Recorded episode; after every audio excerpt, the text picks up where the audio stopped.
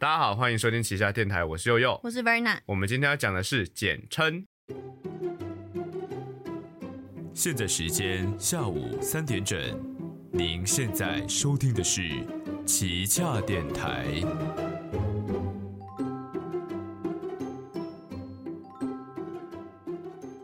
好，那是我们今天要讲这集节目呢，就是因为呃，简称这个事情应该已经被大家就是就是各种吵到烂了，就是各式各样的呃讨论，或者是大家私底下就是可能有人使用简称过度，会 会引起一些争执之类的，然后甚至是长辈会讲说哦，你们年轻人用这些，你讲这个谁听得懂啊？讲话怪里怪气对对对 自创词语讲不完整。对，所以，我们今天就是要来好好聊聊简称这件事情。马上进入到我们的第一单元五 G 宽带机。啊，五 G 宽带机。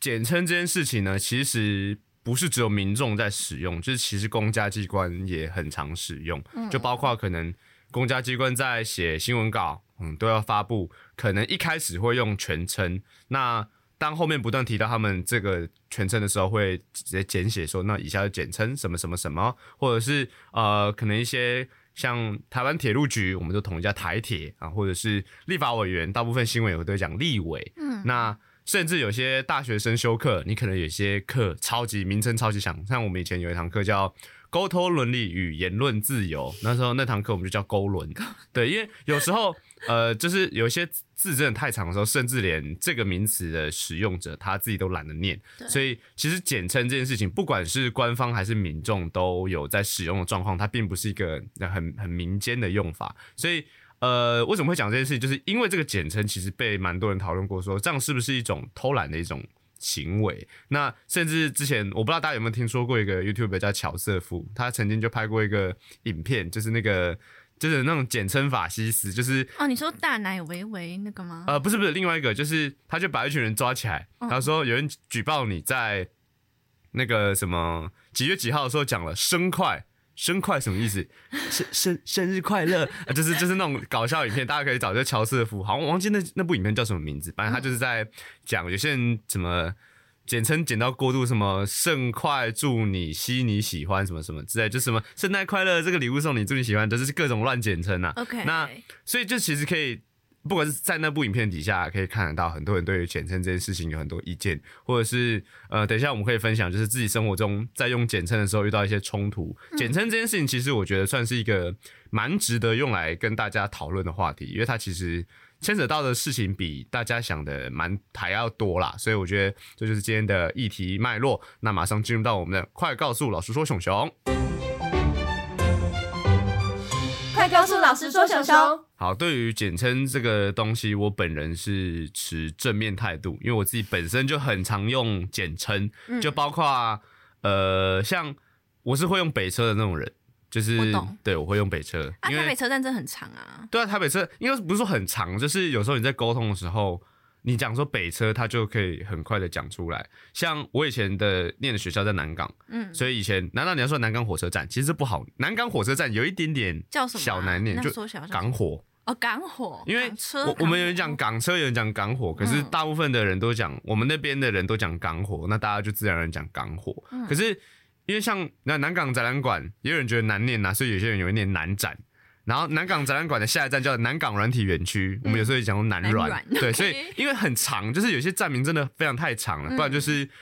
呃，可能有一些，就像我有一个可以举例，中正纪念堂，这个我们这个我这个我不太，中正纪念堂是中纪，然后国父纪念国馆国馆这个国馆中纪我没有听过，对，但是我觉得就是有些人会讲说简称很很很偷懒，就讲几个字也要懒，就是因为有些事情就是。我觉得它可以节省沟通成本，就是你我都知道我在讲什么的时候，嗯，我马上讲出个出来，你懂我也懂，我也不用再浪费很大的篇幅在讲。就跟我最前面讲的，如果今天大家真的都要反对使用简称的话，那以后台铁请全部人都叫台湾铁路局，好，然后立法委员大家都乖乖念。呃，立委大家都乖乖念立法委员，好，然后各式各样的简称，通通全部都用全称。嗯，就是我觉得不是说简称这个事情不能用，但是我觉得要看场合。就是如果假设你今天是第一次到一个社交环境，就是你沟通的对象他跟你，你不确定他有没有跟你有共同语言。就假设今天我是跟我以前在南港念书的那群朋友聊天的时候，我讲说，哎、大家要不要去港火绕绕？我预期他们一定听得懂，因为他们一定知道港火是什么事情，所以我就用港火。可是今天假设我今天到一个新的社交环境，假设我跟我大学的同学，可能有从中南部来的，可能有从、呃可能外县市来的，他们不知道港火，甚至有些台北人也不知道港火这个念法，就是可能那一代的人才会这样讲，所以。呃，我就跟他们讲说，那等下去南港火车站嘛，我就会跟他们讲全程。所以我觉得那个简写这个东西是建立在你们有一个共同的符号的认知上。就其实我觉得简写算是另外一个符号。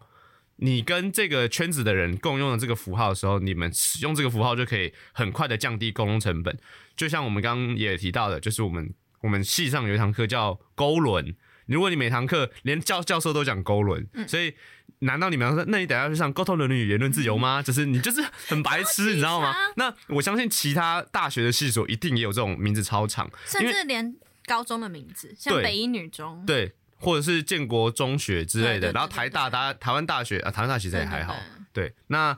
有些东西像朝阳科大什么之类的，它可能名字比较短的就还好。那可是你后面也是讲科大，你也不是讲科技大学。啊老实说，其实大家还是很常用简写，所以我觉得老实说，简写其实就是无处不在的。我觉得不要简到像那个乔瑟夫拍影片讲的那种，就是生日快乐还讲生快，但那种有点是故意排出来的。对，但是我相信真的有人在现实中会这样讲。那呃，简称这件事情，简写这件事情，我觉得还有一个点是要提到全名这件事情，就是为什么要使用全名？有些名字它很长，是因为它可能在不管是公司成立的时候，像为什么有些后面都要讲说股份有限公司或什么之类的，各式各样的名称加后面很长一个，它其实就是要让在它能在登记登录的时候，记载在文字里面的时候，可以借由名称来确立说这个东西的意义是什么。就拿比较好懂，就大学课堂这件事情，为什么勾了那堂课的名字要这么长？因为那堂课就是真的是在讲说，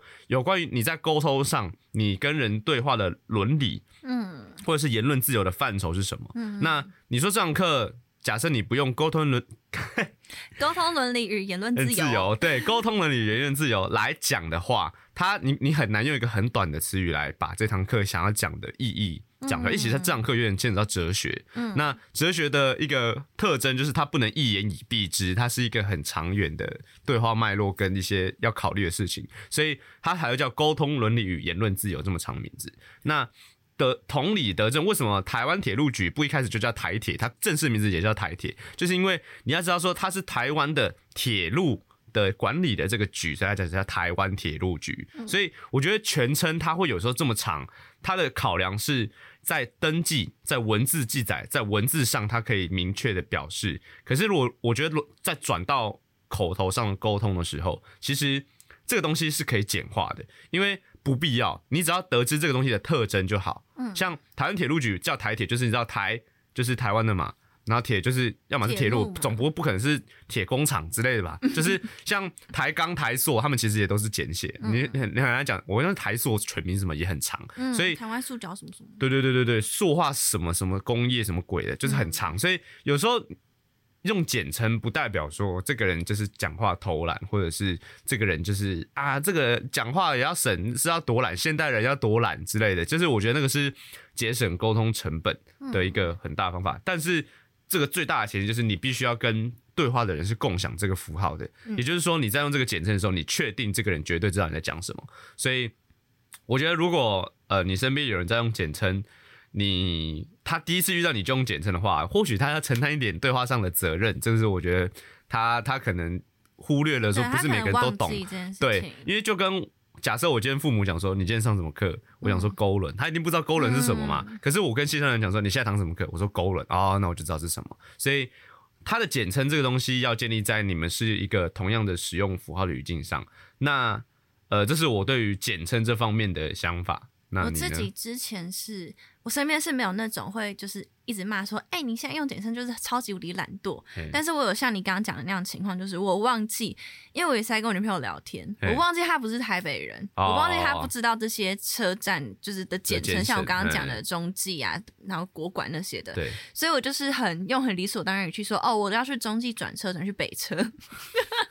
呃，中中继中继器吗？中继再转是北车连续用两个简称，然后他就说什么？什么是中继？中继站吗？我就说哦，是中正纪念堂，他就很生气，他就说你们现在年轻人，你们现在年轻人，你们现在台北的年轻人为什么讲话不好好讲，一定要用这种缩写？我就想说哦，那我真的是忘记他，就是不知道这个东西。对啊，我必须要承担着像你刚刚讲的，就承担这个责任。就是他被骂的时候，你就。是摸摸鼻子啊。对，啊我应该是一开始的时候，我好好跟他解释说啊，我等一下会用中继代表中正纪念堂。也不是这样，就是我觉得，那我觉得简称它可以传达是，你可能会讲说，哎、那你知道我以前我跟我朋友都讲说，这个叫中继之类的，哦，你说变成一个话题对，他，你用话题跟他介绍说，就是就是对，就是我都用这个简称，避免被骂。对啊，就跟我刚刚讲港火，你可能也没听过，因为港火或是像我刚刚讲南展南软，嗯那是大概在港湖地区，就是好，就是一个简写，专有的南港内港湖。地南港内湖地区的人，嗯或者是戏子这一块，就靠近就这个圈子的人，嗯因为他的名字真的都太长了，就不知道什么港湖区的什么所有的东西都要超级无敌长，是什么什么什么园区，然后什么什么问一下高之类的。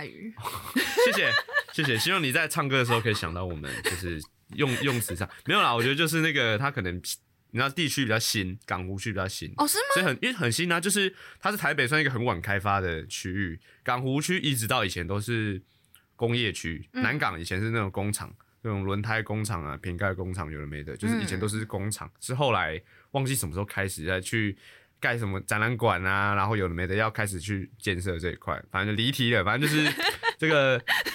如果有些在地的人，你们一定都会有一个自己家乡某个区的简称，嗯因为你知道简你在住在那个地方就已经常用，常用人就会懒，所以我觉得简称就是一个很好去降低对话成本的东西。但你之前是有说，就是如果太常简称，大家脑袋真正会变笨。嗯，对，这个是这个应该说不是说什么阴谋论或什么，这个是其实早在很久以前就已经有人观察到这个现象，就是这个其实我们也可以并一个话题，就是就中国用语这件事情，因为呃，你要呃，再聊一次 Y Y D S。对，这样讲就是有些人会讲说，诶，我们就就讲“很顶”这个词，就是讲哦什么什么东西很顶呢？就是死了。它可能这个很顶，它可以包含说这个东西很顶是他的，或许是这个人打球的球技很厉害，对，这个人打球球技很熟练，也可以叫很顶；这个人打球很帅，也可以叫很顶。也就是说，很顶这个词它可以包含六七种意思。它就是其实简它的这个使用动机有点接近简写，就是你要降低对话成本。那呃，这个东西也会觉得说，你不觉得大陆用语用一个字可以代表很多个意思，这很方便嘛？就是一字多义，或者是你可以用一个同样的词汇表达很多种不一样的情境跟状态。那很多人会觉得说这很方便。嗯的确，我承认说，呃，你在跟人对话的时候。这样讲的确很方便，就是人家可以从你讲话的情绪跟前面讲话的语境就可以知道说你这个词是什么意思。嗯那它可以大大的降低你对话上的成本。可是这个东西有个风险，就是有一本书叫《一九八四》，它是那个乔治·欧威尔写的。那大家应该有，应该多少有听过我在节目里面讲过这个人的名字、啊，他是一个蛮有名的，所以呃。就是讽刺小说的的作者，他有写过那个《动物农庄》，不知道你们听说过？那一九八四里面有一个桥段，就是哦，先前行提要一下好了。一九八四，他在他是在讲说，在某一个架空的历史，就是有一个类似大公国，它是一个很强大的国家，然后它是一个独裁帝国。那这个独裁帝国为了怕人民起来推翻这个政权，所以他进行了一系列的思想控制哇，包括听起来好耳啊，好好耳哦熟哦，对，好耳耳熟对对对，架空吗？架空吗？架空吗？真的是架空，是架空。反正就是讲说，他们可能会有呃，人民可能要，他们会举办一个叫仇恨周，就是这个仇恨周，就是他们就叫 Hate Week，就是仇恨周，就是在这个仇恨周的时候，他们会就是在电视上放着他们那个他们的敌人，就是你看他们的敌人长得丑陋，然后什么烧杀掳掠是非常无情的存在，然后底下群众就说恨死他们，烧死他们，就是仇恨周就是这个。那他们甚至会有一个叫仇恨周，可能过了之后会有一些，他们有个叫真理部，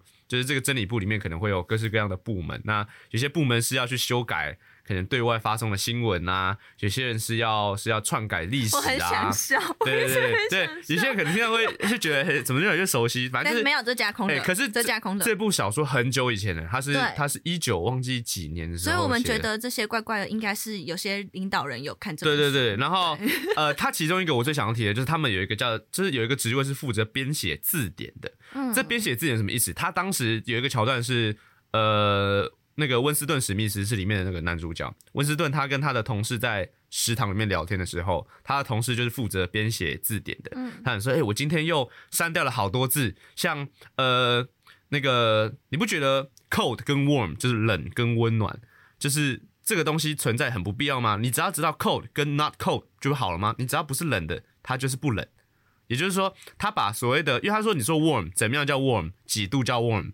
或是怎样叫 warm，、哦对，就是想说他他把所有的字，所有我们讲说一体两面的，像可能你讲说 cold，、相反就是 warm，或者是你讲说 tall，相反就是是 short short。那他那时候，所以他把字典全部改成了 taut not tall。warm not warm 之类的，就是用这种二分法方式，就是说我们再也不会有任何模棱两可的的字眼，大家讲话就是今天天气怎么样，不冷跟冷两个二择一，OK，对，你觉得冷就是冷，你觉得不冷就是冷，你不要说今天天气很凉，就是这种概念。嗯也就是说，他们就有这种方法。他有没有提到一个点，就是当你使用的词汇越丰富的时候，代表你的思想越复杂。啊，也就是说，今天假设你问一个人说你今天天气怎么样，我就说今天可能准备要春天了，天气有忽冷忽热，但我觉得今天天气蛮凉的。我用了很多的形容词，那你的形容词跟描述的词汇量越多的时候，这个人的思想会越复杂。越复杂意味着他本身不管是对于自己各式各样的形容，你在对画面形容的时候，你能想的越多，你的思想越复杂的时候，别人越不容易控制你。也就是说，假设今天你问一个人，他他只能回答冷跟不冷的时候，他没有办法考虑其他的可能性。嗯，也就是说，可能性这件事情在他的人生选项里面是极少的。那他们借由这个字典编辑部的这个人，把所有的字从字典里面删除，变成只有 cold 跟 not cold 的时候，这个人民他的讲话就不会不经大脑了，就跟我们讲说简写很方便，因为可以很方便的讲嘛，不用经大脑。就是人民越笨是统治者越乐见的事情。那简写这个东西其实并不夸张，是你如果假设今天我们就以很顶这件事情来讲，假设你今天看到一个人，就以打球来讲，打球他动作很帅，你只会讲说，哦，这个人打球很顶呢，就是你想不啊，可是人家问说很顶之外有没有什么别的的形容词，你想不到了。代表说这个蛮严重，代表你已经没有除了恒顶以外的形容词的时候，你的词汇量是极度疲乏的。有些人会讲说，诶你的词汇量很少很少，可能会有人会讲说很少是什么，我作文写的都很高啊，或怎么样。但今天假设到日常生活中，不会使用，，对，像可能有人问你说，就以好扯来讲，对对，好扯这个事情就是可能我们讲说，呃，今天看到有人在节日上就是斗殴，好扯哦。那好扯有什么其他词可以形容？好夸张，好荒谬，嗯，好恐怖也可以，嗯。就是好扯，它就是形容一个超出常理的状态。那超出常理的状态有荒谬可以使用，有好扯可以使用，还有什么？荒唐，荒唐？对，滑稽，滑滑稽可能可以，嗯。或者是或者是离奇，或是你刚刚讲恐恐惧也可以，对对，就是如果你可大家可以就是听到这个节目的时候，你可以自我解释一下，就是你想一些你很常用一些很口语的字，今天假设硬要你换一个词讲的时候，你可以讲出多少词汇？那假设光是好扯这件事情，你想不到除了恐怖或者是夸张以外的话，代表你的词汇量可能已经缩减，因为。像我们刚刚讲离奇、荒谬这些东西，你一定听过，你也会用，但是你是不是很久没有在生活中用到这些词了？因为代表说你在使用词汇的时候，你自己将你的选项排除，导致你的词汇量低落的时候，你的思考复杂度就会下降。那这个也不是什么阴谋论或是什么的，就是今天假设我们把这件事情套回到《一九八四》这本书里面所带来的，今天假设他们的民众只会思考今天冷跟不冷，没有其他考的可能性的时候，他对于一些是非对错的判断也就只有是跟错。嗯，在一个两极化的状态下，大家一定会觉得说，哇，你不要这么极端，怎么？你每次判断事情要么是对，要么是错，没有一个中间可循的机会的时候，人就会开始忽略掉一些事情的脉络，变得很民粹，变得很激进。这就是很多人会变成像很多所谓的暴民的状态，就是新闻跟你报一件事情的时候，你只觉得他是坏人或好人，你没有考虑到外面的动机，就跟我们很久以前节目上有提过有一些中间的人，，对，就是今天假设你看到一个新闻，就报一新闻就报道一个男子他去在路边踹一只狗的肚子，可是这个故事的前提是那只狗咬了他的小孩，害他的小孩破伤风送医，甚至性命垂危，所以那只狗不是那只狗，那是那个男的很生气的踹那只狗，被人家拍到。嗯，那你今天假设是一个只看眼前现况就直接下判断，不会自己去做多做的考虑情境脉络的二分法的这种思考方式的时候，你只会觉得说，就结果来说，那个男的踹了狗，所以男的是坏人，你没有考虑到为什么他要踹狗，所以。呃，我觉得大家有时候在使用言语的时候，可以尽量去有意识的让自己去替换词汇，我觉得是好事，因为。不管在听的听众是不是，或者是你身边有没有人是这样的，就是我觉得大家多少都会有一个朋友，就是你跟他聊天的时候，他就只会用你那几个字。好顶哦！哦，我真的快要被好顶弄疯。对，就是呃，我觉得他可能讲话就永远都只有那几个字，或者是他形容某个某件事情的时候，就就好扯哦，好扯哦，没有别的别的形容词的时候。就是你会觉得说跟他聊天没有什么新奇感，或者是你在跟他聊天的时候，你你自己也会跟着放空，你就觉得有一个人在背景一直在一直在附和你，一直在敷衍你的。对，就是他不会，就就是你这样讲啊，就是假设你今天讲话一直在放空，没有说放空不好，只是有时候你放空太久，人真的会变白痴。所以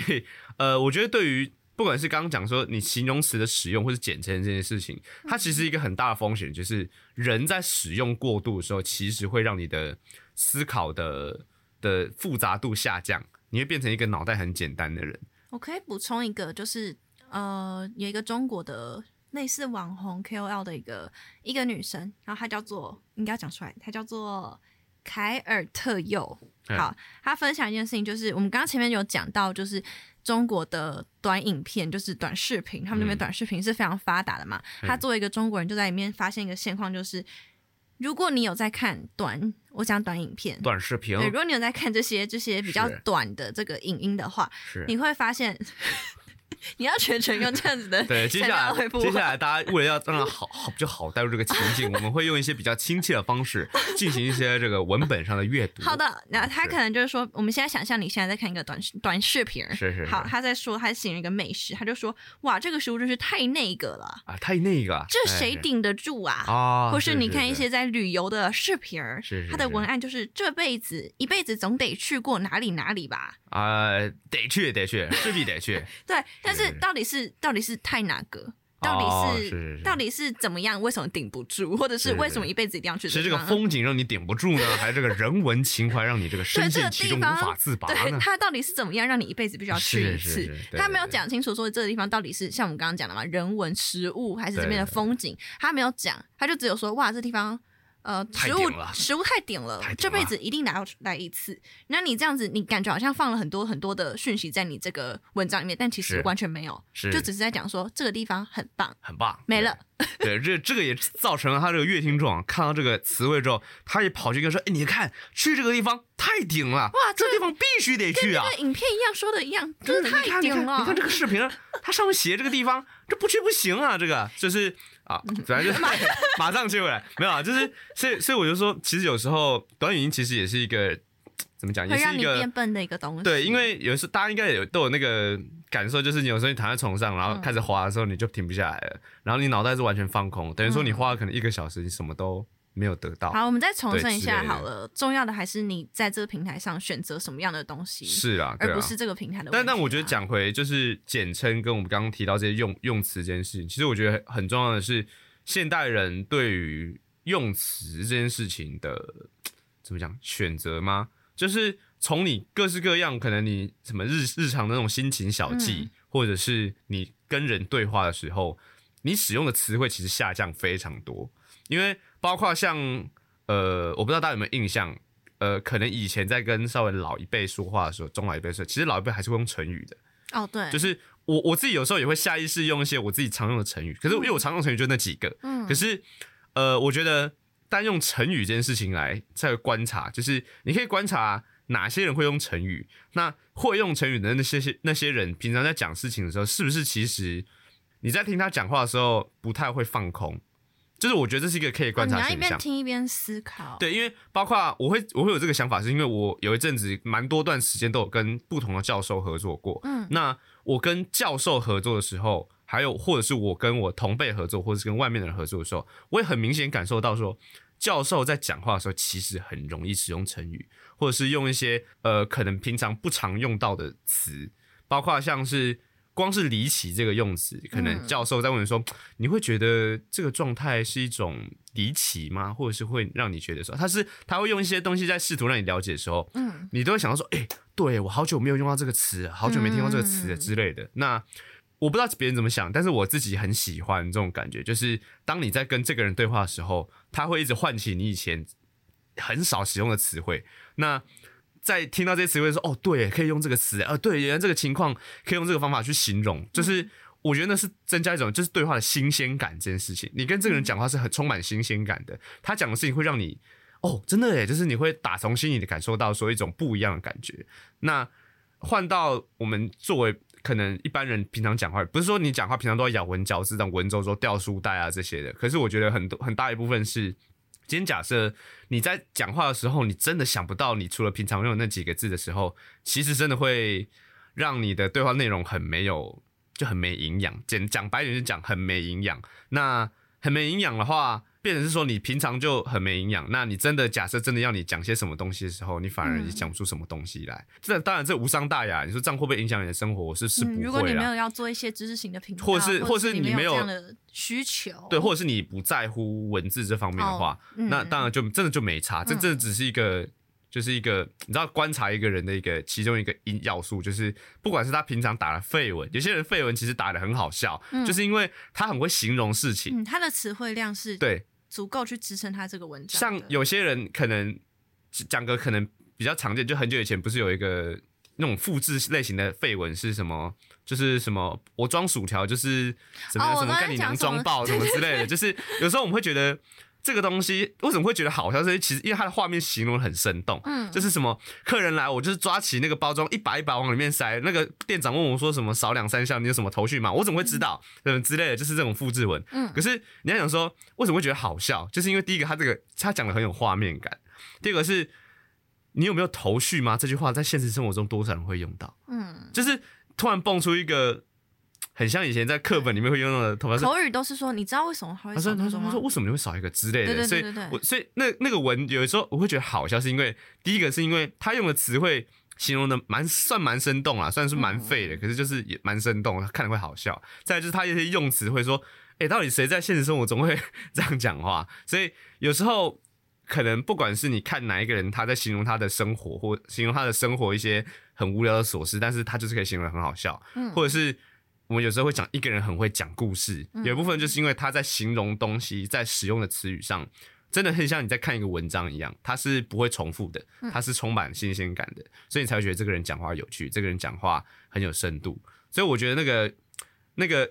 我觉得这个算人文素养吧，就是就是你的这个东西就是体现在这里。你在讲话的时候，你的用词，你怎么叙述事情，会让人觉得。想听下去，而不会你在讲你日日常生活琐事的时候，你朋友就是哦哦哦哦。我现在我刚刚 在听你讲教授那段的时候，我想到一件事情，就是我记得我高中在读书的时候，嗯，然后我印象超级深刻，就是我那时候好像在读张爱玲的书，嗯，然后她的文章他会用一些我们根本就是从来都没有看过的词，因为他可能是有融合一些西方的文法嘛，哦，我觉得就是有一代的。华文书籍，他们会很特别的，一直在用一些我们从来没有想到过，可以用这个东西来形容这个东西。他们会用这样的手法去写东西。然后我那时候看到时候是很冲击的。然后我从来没有想过说，哇，有些东西居然可以这样形容。对啊。所以我想讲的是，一个是我们刚刚讲到那个你的词汇量的。多寡对你的你的你的词库 对词库你的词库你要多就可能就是势必得要多看很多的书很多的文章很多杂志。